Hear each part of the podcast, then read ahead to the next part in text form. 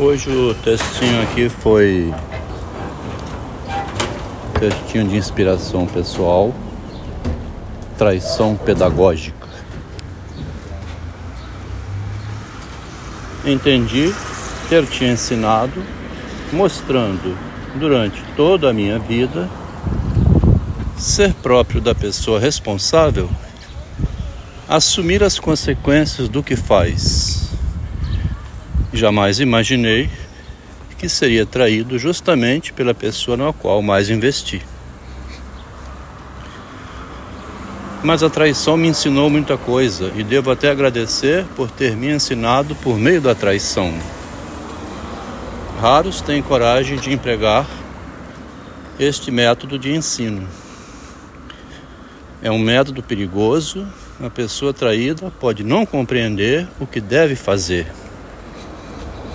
Se todas as pessoas traídas convertessem a traição em reflexão literária, teríamos menos crimes, menos doenças, não existiria loucura. Se eu só lhe fizesse o bem, talvez fosse um vício a mais. Você me teria desprezado por fim.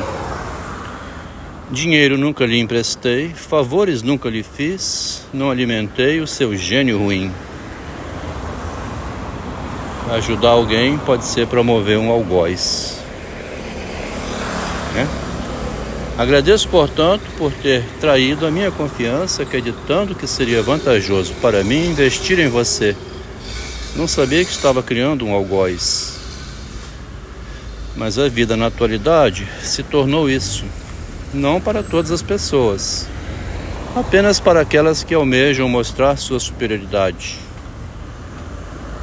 Mostrar-se superior a quem deu apoio para o crescimento, chegando ao ponto de não ver mais o que está fazendo, levando a quem ama à morte, ao autismo, a fazer câncer, à psicose, por não saber sair da arapuca na qual você coloca. É o gênio maligno necessário para a humanidade. Quem não for forte sucumbe. É uma grande professora, não tenho dúvida nenhuma disso. Espero ter sido bom aluno. Não sei se é sátira, né? Não sei se é ironia, sarcasmo, deboche. Essas fronteiras que delimitam as palavras, essas, no caso aqui, as figuras de linguagem para tratar pelo lado do humor, o drama da existência. Eu, particularmente, como engenheiro, não distingo muito bem essas fronteiras. É verdade que é percebível, né, facilmente perceptível quando tem aquela ironia mais fina, né, mais elevada, e quando tem aquele sarcasmo mais baixo, né, pesado, o deboche completo, né, a debochada. A debochada escreveu com a mão dela e foi bom ter esse manuscrito. Quando escrevi um textinho dizendo quer virar antifeminista, apoie uma feminista. É uma contradição, né? Se você apoiar uma pessoa, vai descobrir o gênio ruim dela. A linguagem é bastante móvel, né? Tem o que chama dutilidade, flexibilidade. Toda esguia permite fazer os giros, escorregando por detrás, pela frente, uma propriedade incrível que tem as palavras. Muito melhor do que a pintura, o desenho, a cerâmica, né? Melhor inclusive do que a própria atuação na realidade. Aí começa a surgir o problema. Toda essa bagagem que eu tenho veio do fato de ser um homem da vida prática, um engenheiro, né? Na engenharia, a gente constrói um prédio que fica aquele boneco lá em pé, né? Todo arrumadinho.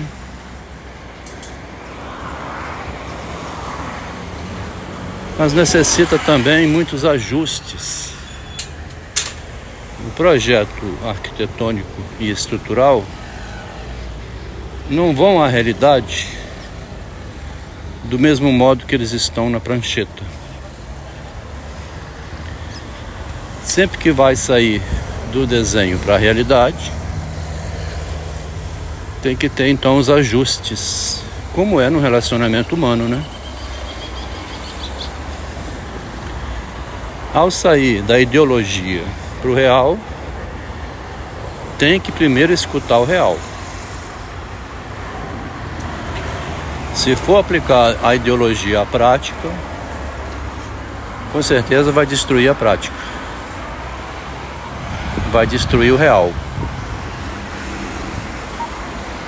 Quando foi adotado o bebezinho em 96, isso tem hoje 26 anos, quis ensinar ao menino que ele era adotivo desde o nascimento, desde a adoção.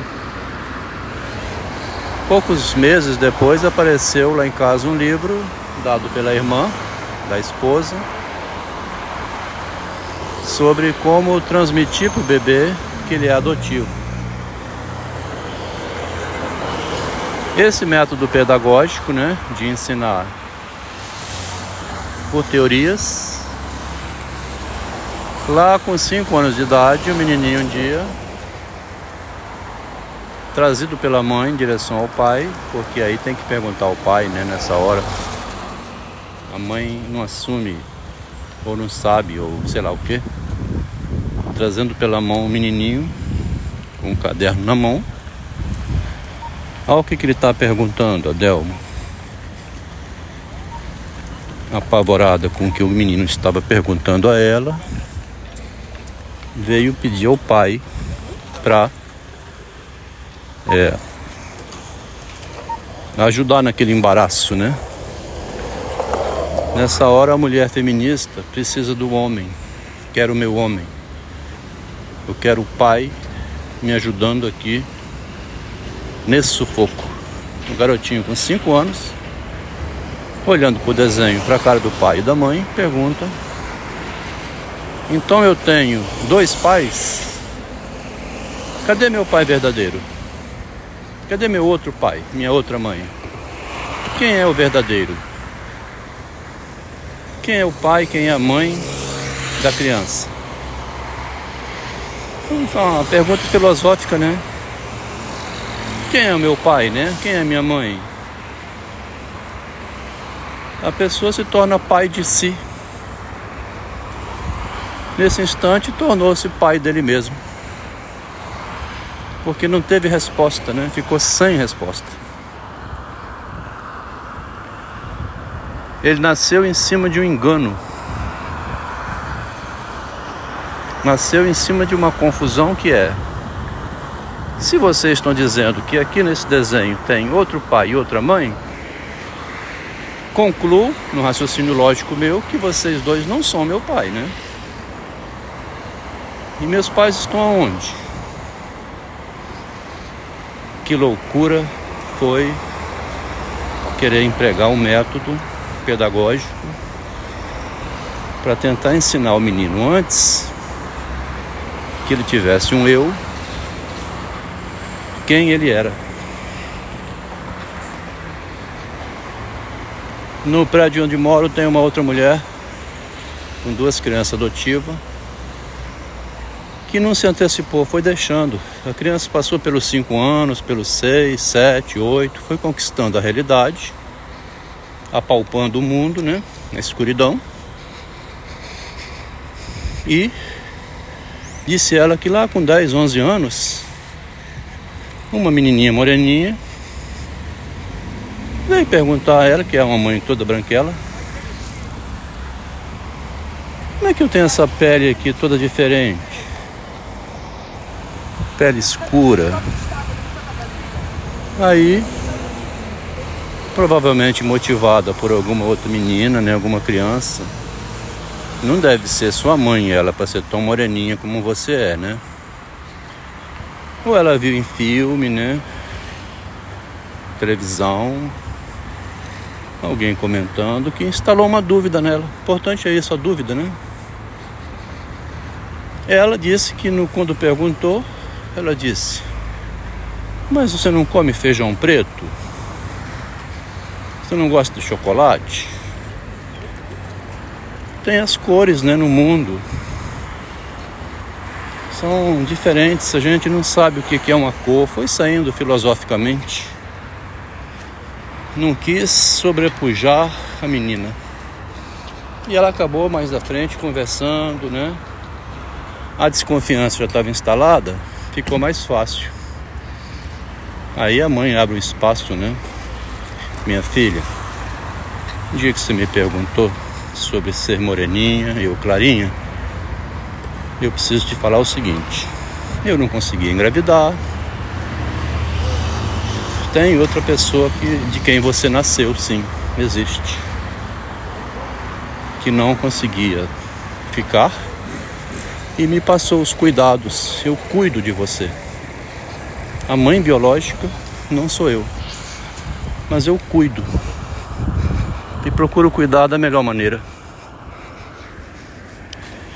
A obsessiva quis cuidar, projetar-se exageradamente, é o que ela faz, não somente com o bebê adotivo, faz assim nos ambientes, quer se mostrar como a melhor do que as outras, a que sabe melhor, fazer as coisas. Criticava demais uma cunhada minha que tinha uma filha problemática. Acabou tendo um filho problemático, um neto autista e o resto a gente já sabe.